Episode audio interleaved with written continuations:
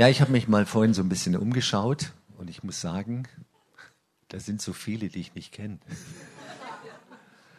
Das muss daran liegen, dass es schon sehr lange her ist, als wir hier noch ein- und ausgegangen sind. Mimi hat es ja, glaube ich, vorhin schon erwähnt, so 25 Jahre. Gibt es Leute, die sind jünger als 25 Jahre? Gut, also ihr seid voll entschuldigt, dass ihr uns nicht kennt.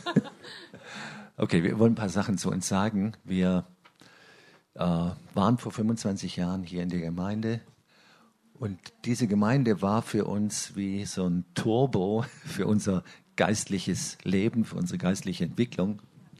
Da sind wir heute noch sehr dankbar dafür. Ja.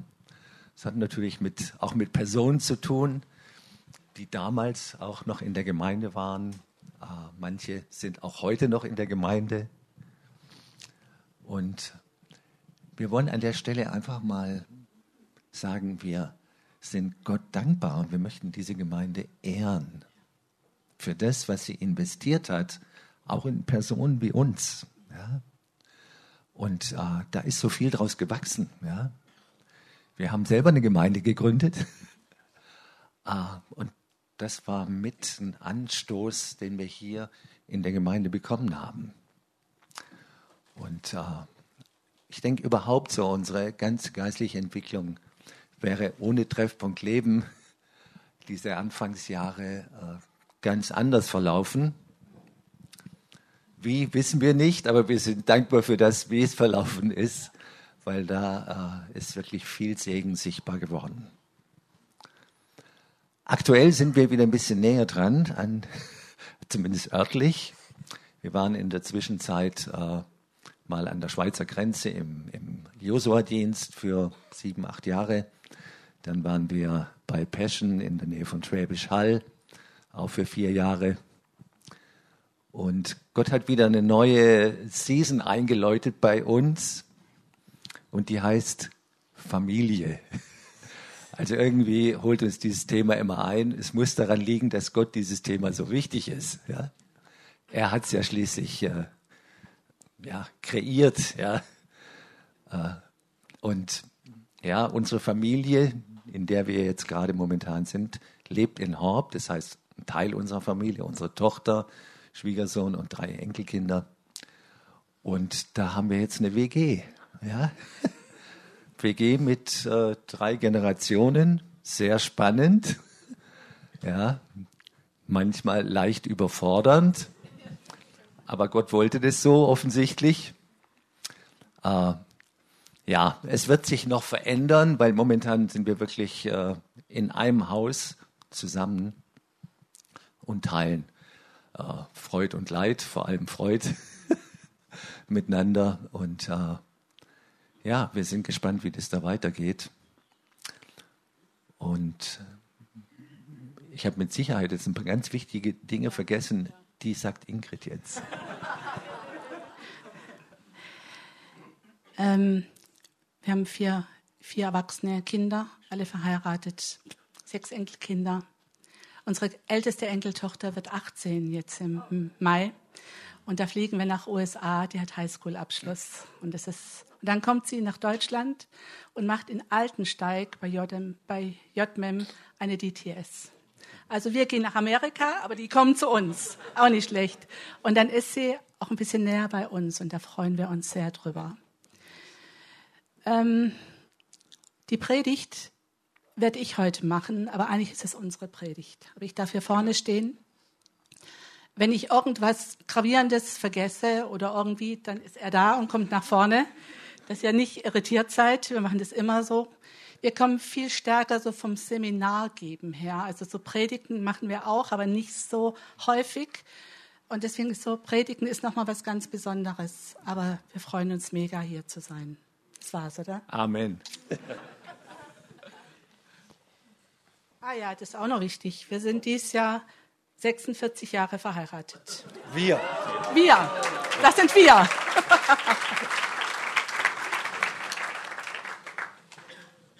Möchte am Anfang mal die Bibel stellen. Da sind sie, aber ich, ich lese ja auch vor. Irgendwie ist es gut zu, zu lesen, aber auch zu hören. Gelobt sei Gott, der Vater unseres Herrn Jesus Christus. Er hat uns mit seinem Geist reich beschenkt und uns durch Jesus Christus Zugang zu seiner himmlischen Welt gewährt. Schon vor Beginn der Welt, vor allem Anfang an, hat Gott uns, die wir mit Christus verbunden sind, auserwählt. Er wollte, dass wir zu ihm gehören und in seiner Gegenwart leben, und zwar befreit von aller Sünde und Schuld. Aus Liebe zu uns hat er schon damals beschlossen, dass wir durch Jesus Christus seine eigenen Kinder werden sollten. Dies war sein Plan. So gefiel es ihm. Mit all dem sollte Gottes herrliche, unverdiente Güte gepriesen werden, die wir durch seinen geliebten Sohn erfahren haben. Durch Christus, der sein Blut am Kreuz vergossen hat, sind wir erlöst, sind unsere Sünden vergeben und das verdanken wir allein Gottes unermesslich großer Gnade. Dann die nächste Stelle noch. Und darum, wegen all dem, knie ich nieder vor Gott, dem Vater, und bete ihn an. Ihn, dem alle Geschöpfe im Himmel und auf der Erde ihr Leben verdanken und den sie als Vater zum Vorbild haben. In meiner Übersetzung steht, deshalb beuge ich meine Knie vor dem Vater unseres Herrn Jesus Christus, nachdem jede Vaterschaft, das heißt jede familiäre Beziehung im Himmel und auf Erden benannt wird. Wie im Himmel, so auf Erden. Im Himmel wird Familie gelebt. Gott ist ein Gott der Familie. Wir müssen es wie von ihm lernen, ganz neu, wie wir Beziehung leben. Wir alle sehnen uns nach Beziehung und haben oft gleichzeitig Furcht davor. Jemand nahe kommen zu lassen, so dass er mein Herz sehen kann, ist gar nicht so einfach, oder? Wie wir Beziehung leben, hat sehr viel auch mit unserer Prägung zu tun. Mit unserer familiären Prägung, mit unserer geistlichen Prägung, auch mit unserer kulturellen Prägung. Ich glaube, dass wir hier in Europa selbst wir Deutschen oder Italiener, wir leben anders Familie, wir leben anders Beziehungen. Es hat viel mit dem zu tun. Und diese Prägung, die kann wie so ein Filter sein, wie wir Dinge wahrnehmen, auch wie wir Dinge hören. Und jetzt möchte ich dich bitten, dass du nach vorne kommst. Das wäre echt super. Sie hat mir vorhin ein prophetisches Wort gesagt und sie hat genau das gesagt, ähm, was ich eigentlich sagen will. Und ich habe vorhin auch im Lobpreis gedacht, eigentlich haben wir alle schon gepredigt. Wir haben es gesungen, wir haben es gehört durch das, was ihr gesagt habt. Eigentlich brauche ich gar nicht mehr so viel zu sagen. Aber es ist auch so eine Bestätigung zu merken, Gott ist da drin. Heute Morgen, wo ich hierher gefahren bin, habe ich im Auto alle Ehre Gott. Das war mir ganz, ganz wichtig, das zu singen. Und so habe ich mir auch im Auto eingesungen alle Ehre Gott. Ganz, der ganze Weg. Und dann auf einmal kam erstmal das Wort Gnade und dann Jesus, der perfekte Filter, durch den alles erstmal durchgehen muss, durch, an dem nichts vorbeigehen kann. Jesus, der perfekte Filter. Das war eigentlich alles, was ich. Ziemlich viel. Vielen Dank. Ich liebe es so, wenn Gott durch verschiedene Dinge redet. Er hat ja ganz verschiedene Arten, wie er spricht. Ein Bibelvers zum Beispiel, den ich nachher mitbringen werde, ist mit, dieses, mit diesem neuen Gebot. Ein neues Gebot gebe ich euch, dass ihr einander liebt. Das ist die Losung von heute. Da dachte ich, ja, sehr gut. Also diese Prägung, die kann wie so ein Filter sein auf unserem Herzen, aber auch auf unseren Ohren. Ich weiß nicht, kennt ihr das? Ihr wart auf einer Veranstaltung, zum Beispiel in einem Gottesdienst, und dann unterhaltet ihr euch mit verschiedenen Leuten und ihr denkt, oh, waren die auch da, wo ich war? Irgendwie haben die was ganz anderes gehört. Wir haben natürliche Ohren und wir haben auch innere Ohren. Kennt ihr noch dieses alte Lied von Daniel Kalauch? Ich bin von neuem geboren und mein Herz hat jetzt Ohren. Genau. Wir haben auch innere Ohren. Und ich möchte mit uns mal so drei verschiedene Möglichkeiten anhören, wie, anschauen, wie wir hören. Ich habe mal diese Stelle genommen. Wir hören, du sollst deinen Nächsten lieben wie dich selbst. Wenn wir hören mit diesem Ohr der Gesetzlichkeit, mit diesem Ich muss es richtig machen, dann, also ich muss mehr lieben. Oh, ich muss so sein wie der oder wie die. Sind viel besser drauf. Oh, ich pack's einfach nicht. Der geht mir so auf den Wecker. Kann den nicht lieben. Ich fühle mich so schlecht. Und dann kommt dieser Druck und diese Resignation. Es reicht nicht. Bin nicht gut genug. Wenn ich höre mit diesem Ohr, ich nenne es mal Gesetzlosigkeit, dieses, ich bin schon okay. So wie ich das sehe, so ist es gut. Ah, habe ich schon gehört. Kenne ich schon. Ich mache so, wie ich es für richtig halte. Du bist auch nicht besser. Was bringt es mir, wenn ich so mache? Lass mich damit in Ruhe. Was damit passiert in der Beziehung ist Zurückweisung und Ablehnung. Wir haben vorhin gehört, es geht um Gnade, das zieht sich heute so durch. Gnade und Weite war vorhin auch im Gebet so gut. Wenn wir mit diesem Ohr der Gnade hören, aus dieser Wahrheit heraus, ich bin geliebt, deshalb kann ich dich auch lieben. Weiß ich, dass ich geliebt bin? Weiß ich, dass sein Ja zu mir, zu meinem Leben, zu dem wer und wie ich bin, gilt für alle Zeiten? Weiß ich, dass ich sein darf, die ich bin? Dass ich nicht sein muss wie irgendjemand anderes? Sein Ja zu mir schenkt mir die Freiheit, Ja oder auch Nein zu sagen. Ich darf Ja sagen und ich darf Nein sagen. Sein Ja zu mir berührt auch diese Angst in mir drin, nicht richtig zu sein, nicht dazu zu gehören. Seine Annahme entmachte diese Ablehnung in uns. Wie oft haben wir das gespürt oder auch gehört, du bist anders. Und anders identifizieren wir gleichzeitig mit falsch. Anders ist nicht falsch, anders ist einfach anders. Die Mimi ist so anders wie ich und die ist so genial. Ich schätze die so sehr. Und der Peter ist auch noch mal anders. Ich liebe den seit er 14 ist oder 15. War ein guter Freund von einem unserer Söhne. Viele Kämpfe im Gebet miteinander erlebt und viele Siege errungen.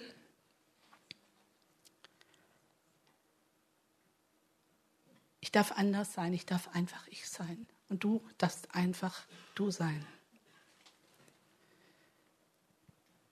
Und weil seine Annahme mich frei macht von Ablehnung, und wisst ihr, Ablehnung haben wir alle erfahren, oder? Und oft ist die tiefste Ablehnung ist da, wo wir uns selber ablehnen, wo wir denken, eigentlich müsste ich ganz anders sein. Aber wenn diese Annahme da ist, dann bin ich auch in der Lage, Korrektur anzunehmen. Und wir alle brauchen Korrektur. Wenn wir miteinander unterwegs sind, wir brauchen Korrektur. Aber das ist nicht eine Infragestellung von uns, sondern ist eine Hilfestellung. Ein Satz aus einem Buch, die Gnade bewahrt uns in der gerechten Stellung vor Gott, auch wenn wir versagen während wir auf dem Weg sind und lernen, in der Neuheit des Lebens zu wandeln. Wir müssen das lernen und sehen, wie ist es im Himmel und wie können wir das Leben hier unten auf der Erde. Und wir leben nicht von hier unten nach oben. Jetzt muss ich mich noch ein bisschen anstrengen, damit ich noch ein bisschen heiliger werde und noch ein bisschen besser werde. Nein, wir leben von oben nach unten. Wir sind versetzt an himmlische Orte. Wir sehen, wie es da oben zugeht und wir empfangen das und wir leben das hier unten auf der Erde. Wie im Himmel, so auf Erden. Gnade bleibt immer in Beziehung. Bleibt immer in Beziehung mit Gott, mit dem anderen und auch mit mir selber. Und Beziehung ist bei Gott das Oberste. Es gibt nichts, was Gott rausnimmt, wo er sich zurückzieht aus der Beziehung mit dir. Beziehung ist das Größte für ihn. Gnade setzt Beziehungsfähigkeit frei. Das gilt in der Ehe, das gilt in der Familie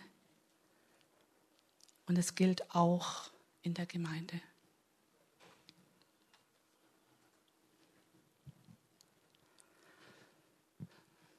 In Gemeinden wird viel über Beziehung gesprochen.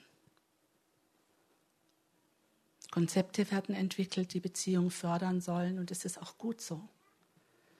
Weil Gemeinde ist Familie. Wie wollen wir Familie leben? Und so wie jede Familie ihr ganz individuelles hat, wie sie einfach ist, was, was ihr gegeben ist, so ist auch jede Gemeinde sehr individuell. Treffpunkt Leben hat einen ganz eigenen Auftrag, eine ganz eigene Ausprägung vor Gott. Also wir sprechen über Beziehung, wir sehnen uns nach Beziehung, wir entwickeln Konzepte, damit Beziehung mehr wird. Und trotzdem gibt es in der Gemeinde so viel Einsamkeit. Wir haben festgestellt, wir machen viele Eheseminare, machen viele Ehegespräche. Es ist ganz schwierig, in Gemeinden ein Eheseminar zu machen, weil alle Angst haben, wenn die wissen, was bei uns ist, dann wird es ganz doof. Und wir hatten einmal ein Seminar vor zwei Jahren und da war das so zögerlich mit den Anmeldungen. Und dann hat einer, der Pastor war es, hat uns erzählt, dann hat er sich angemeldet mit seiner Frau. Und auf einmal kamen die Anmeldungen. Also wenn der Pastor sich anmeldet, dann kann ich das ja auch machen. Das ist so eine Furcht, wirklich unser Herz zu zeigen, uns zu öffnen. Die Frage ist, die ist für mich und die stelle ich auch euch. Ist da ein Raum in meinem Herzen? Ist da ein Raum in meiner Ehe, in meiner Familie und auch in meiner Gemeinde, wo der andere sein darf? Wir hatten vor ein paar Tagen eine Auseinandersetzung, das haben wir nicht so oft. und zwar eigentlich was ganz Blödes. Ich habe was gesagt und er hat es völlig falsch verstanden und hat dann aus dem heraus wieder reagiert. Und dann kam dieses alte Muster, okay, wer ist jetzt schuld? Und wenn Schuld ist, kommt immer Strafe. Und so haben wir uns gegenseitig bestraft mit nicht sprechen, mit in Arbeit flüchten. Aber es hat sich ziemlich doof angefühlt.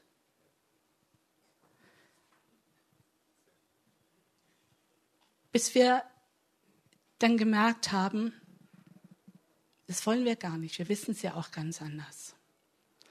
Und dann war es nicht so einfach, kurz miteinander zu sprechen. Und was wir dann gemacht haben, wir haben miteinander das Abendmahl genommen. Hat Jesus, wir brauchen dich jetzt. Weil es geht nicht um die Schuldfrage. Es geht bei Jesus nicht mehr um die Schuld. Die Schuldfrage ist geklärt worden vor 2000 Jahren. Yes. Yes, die Schuldfrage, die Schuldfrage ist wirklich geklärt. Und wisst ihr, ich hatte früher ein komplett anderes äh, Verständnis, was Abendmahl angeht. Ja? Also wenn du zum Abendmahl gehst, musst du vorher schon irgendwie ein bisschen geheiligt sein, ja? Äh, geistlich durchgestylt. Nein, nein, wenn du überhaupt nicht mehr weiter weißt, dann brauchst du es. Ja. Dann brauchst du doch Jesus. Ja? Und Abendmahle ist doch Jesus pur, oder? Ich, ich nehme nicht Brot und Wein, sondern ich nehme Jesus zu mir. Und dann ist wieder ein Durchstarten möglich. Ja? Von daher, einerseits, Gott sei Dank, kommen solche Sachen nicht mehr so oft vor. Andererseits, Gott sei Dank, kommen sie manchmal vor, dass wir wieder die Hauptsache als die Hauptsache erkennen, oder? Amen.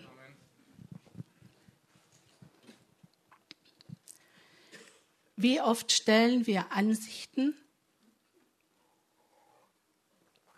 Meinungen, auch Lehrmeinungen über Beziehungen. Familien sind zerbrochen, weil unterschiedliche Lehrmeinungen da waren. Es ist nie und nimmer Gottes Herz.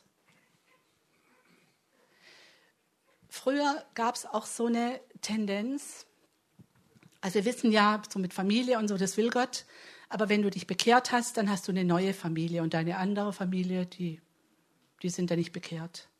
Aber so tickt Gott nicht. Gott tickt immer, denkt immer in Beziehung. Und unsere Ansichten, unsere Meinungen dürfen nicht unsere Beziehung zerstören. Wir denken oft und viel immer noch in richtig und in falsch. Und wenn das, wie ich denke, richtig ist und der andere denkt was anderes, muss es ja falsch sein, oder? Kann ja nicht beides richtig sein. Aber Jesus denkt nicht in richtig und falsch. Diese Frucht vor diesem Baum der Erkenntnis, das ist dieses richtig und falsch. Und Jesus ist der Baum des Lebens. Und er denkt in Leben. Vertrauen wir, vertrauen wir als Ehepaar, als Familie, vertraut ihr als Gemeinde, dass die Liebe des Vaters hier in eurer Mitte, in unserer Mitte wirksam ist und dass die Liebe des Vaters verändert. Wir sind so oft und so schnell dabei, einander zu belehren, zu sagen, was richtig und was falsch ist. Wir waren letztes Wochenende in Landshut haben ein Eheseminar gemacht und da auch gepredigt. Und da war der Pastor, hat vier Kinder.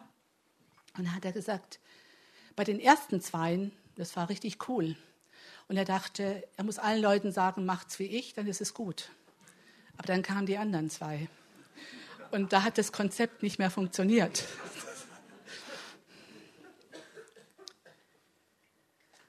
Und was ich mal so dachte, wenn man mal so in der Bibel so durchschaut, da gab es ja ein paar, die ziemlich komische Wege gegangen sind. Und es lag auch nicht dran, dass sie einen komischen Vater hatten, weil der Vater ist gut. Muss irgendwas anderes sein. Haben wir den Mut und die Weite, den Schmerz, das Versagen und die Not des anderen auszuhalten? Muss ich immer gleich eine Antwort parat haben? Muss ich es immer gleich wegbeten? Muss ich immer gleich sagen, ja, wenn du das so gemacht hättest, dann wäre es wahrscheinlich so nicht geworden. Kann ich das aushalten? Kann ich einfach den anderen mal umarmen? Sagen, hey, ich bin da. Und der Papa ist da und er liebt dich. Er ist für dich.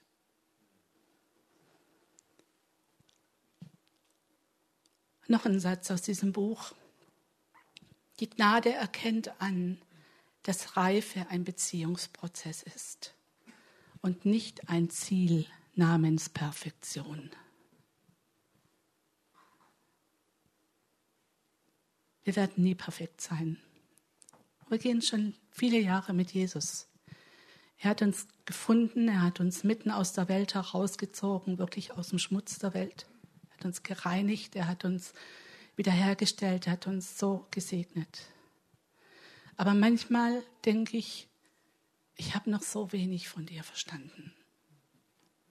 Da gibt es noch so viel mehr von dieser Höhe und Breite und Tiefe und Länge seiner Liebe. Das hört nie auf. Ich habe eine Seelsorgerin gehabt, die war über 80. Und immer wenn ich zu der ins Haus kam, habe ich Rotz und Wasser geheult, weil da so eine Annahme war und so eine Liebe war. Und dann habe ich mal zu ihr gesagt, Gertrud, hört es denn nie auf? Und dann sagt sie, nee, Ingrid, das hört erst auf, wenn wir bei Jesus sind. Und ich denke so oft dran. Wir werden nie an dem Punkt sein, wo wir sagen, jetzt weiß ich, wie es geht. Weil so tickt Beziehung nicht. Wir sind 46 Jahre verheiratet. Und manchmal denke ich, oh, kenne ich den?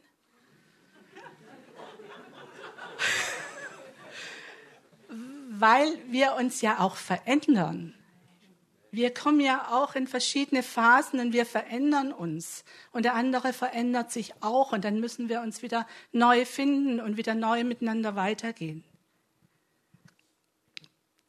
Reife ist ein Beziehungsprozess. Eine Stelle im Wort Gottes sagt, einer trage die Last des anderen, so werdet ihr das Gesetz Christi erfüllen. Und was ist das Gesetz Christi? Die Losung von heute. Wer hat sie gelesen? Ein neues Gebot, gell? Genau. Johannes 13, Vers 34 und 35. Ein neues Gebot gebe ich euch, dass ihr einander liebt. So wie ich euch geliebt habe, so sollt auch ihr einander lieben. Und daran wird jeder erkennen, dass ihr meine Jünger seid, wenn ihr Liebe untereinander habt. Das wünschen wir uns, oder? Dass die Menschen im Umfeld erkennen, dass wir zu Jesus gehören und dass er in uns lebt. Wie hat Jesus denn den Jüngern seine Liebe ganz praktisch gezeigt? Wisst ihr, Jesus war ganz Mensch sagt das Wort. Er war ganz Gott und er war ganz Mensch. Jesus hatte zum Beispiel Gemeinschaft mit ihnen. Die haben unglaublich viel gegessen zusammen, oder? Die hatten bestimmt coole Zeiten zusammen. Liebt einander, wie ich euch geliebt habe. Habt doch Gemeinschaft miteinander. Esst doch miteinander. Teilt doch auch euer Herz. Jesus hat ihr nicht verstehen ertragen. Die haben ja nichts geblickt, oder am Anfang. Dann hat er gesagt, wie lange muss ich euch noch ertragen? Aber er hat sie geliebt, er ist nicht weggegangen, er hat sie nicht weggeschickt. Er hat ihnen die Zeit gegeben, die sie gebraucht haben. Er war in Fürsorge für sie gibt so eine Stelle, wo er sagt, hey, geht mal zwei und zwei an den Ort und ruht euch aus. Er hat nach ihnen geschaut. Er hat geschaut, ob es ihnen gut geht. Haben wir den anderen im Blick? Nicht um ihm zu sagen, was er nicht gut macht, sondern um zu sehen, braucht er Unterstützung, braucht er Ermutigung, braucht er irgendwas, was ihm gut tut. Jesus hatte Vertrauen zu den Jüngern. Er hat zu ihnen gesagt, geht los, zu zweit, treibt Dämonen aus, heilt Kranke. Hm, ob die das auch so machen, wie ich das gerne hätte? Er hatte Vertrauen. Er hat geglaubt, dass sie das können. Er wusste ja auch, wer in ihnen ist und wer es tut. Aber es ist auch so eine Frage, trauen wir einander was zu? Das ist die Frage für uns Eltern bei unseren Kindern. Trauen wir ihnen was zu? Trauen wir Gott zu, dass er mit ihnen dahin kommt, wo er gerne hin möchte?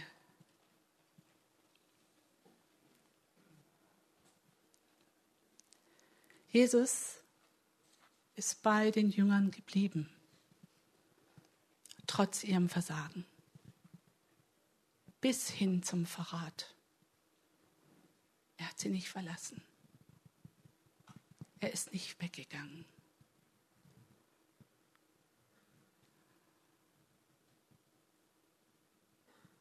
Ich wünsche mir so, dass wir als Leib das verstehen und dass wir nicht weggehen voneinander.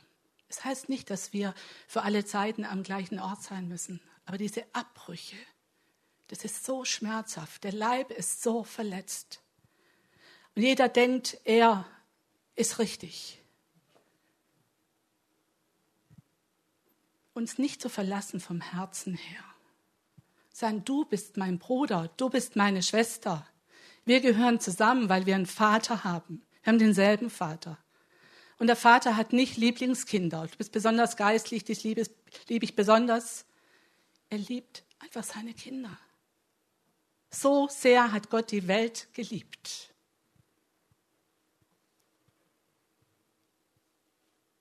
Wie wollen wir denn die Menschen lieben da draußen, wenn es uns so schwer fällt miteinander?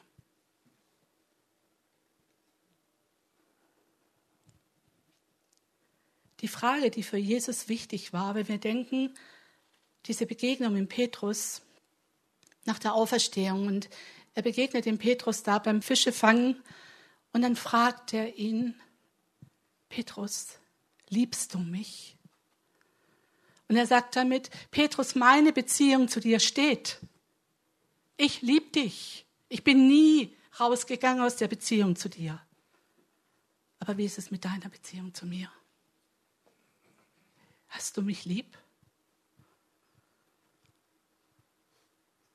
Und aus dieser Frage heraus, aus dieser Beziehung heraus, aus diesem Festmachen heraus, unsere Beziehung steht, kommt der Auftrag. Und er sagt, weide meine Schafe, weide meine Lämmer.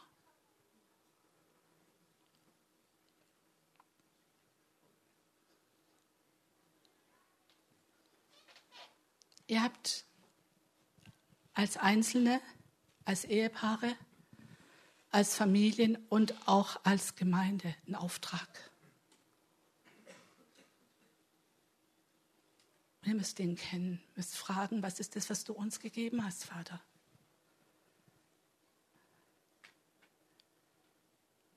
Unser Auftrag ist es, über das Herz Gottes zu sprechen, über Beziehung.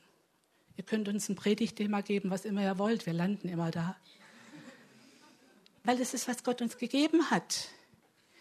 Jemand anderes hat von Gott eine Offenbarung über eine Stelle, da sitzen wir drin, steht uns der Mund auf und sagen, wie genial. Ich muss wissen, was hat Gott mir gegeben? Ihr als Gemeinde, was hat Gott euch gegeben? Euch nicht vergleichen. Ja. Und jetzt kommt zum Schluss noch ein Videoclip, ganz kurz. Der es eigentlich zusammenfasst. Und dann beten wir noch kurz. Ja? Amen. The Lord says that there is nothing that you can do that would make him love you more. There is also nothing you can do that would make him love you less. He loves you because he loves you, because he loves you, because he loves you, because he loves you, because he loves you, because he loves you, because he loves you, because he loves you, because he loves you, because that is what he is like. It is his nature to love. And you will always be the beloved. And his love is unchanging. And he loves you a hundred percent. He won't love you any better when you become better. He loves you a hundred percent right now. And even if you have no plans to become better, He will still love you 100%. Because He loves you, because that's the way that He is. And even if you don't want to change, He will love you 100%.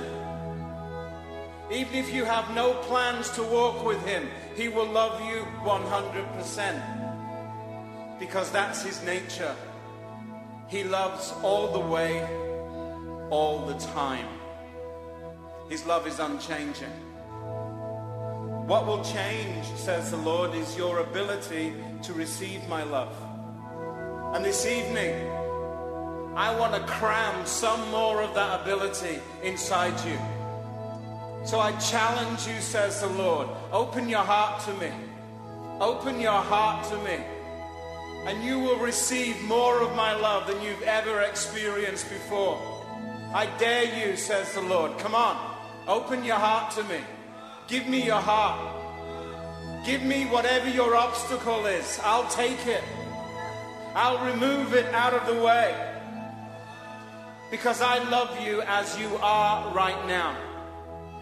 I love you 100% as you are right this moment.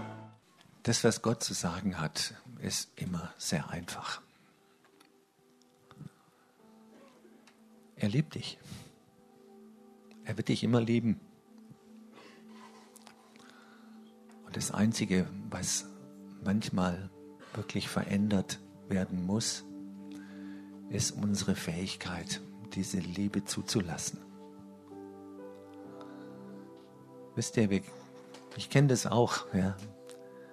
Wenn alles so gut läuft, dann fühlst du dich selber so stark und vergisst ganz, dass deine eigentliche Stärke, deine wirkliche Stärke ist diese Liebe Gottes. Und die brauchst du jeden Tag. Die brauchst du mehr als Essen und Trinken. Ja. Und ich möchte dich richtig ermutigen, wenn du das vielleicht auch so spürst, hey, irgendwie bin ich gerade so in meiner eigenen Stärke schon eine ganze Weile unterwegs laufe eigentlich schon auf Reserve. Dann nimm doch jetzt die Gelegenheit wahr und lass dich wieder füllen mit dieser Liebe, ja,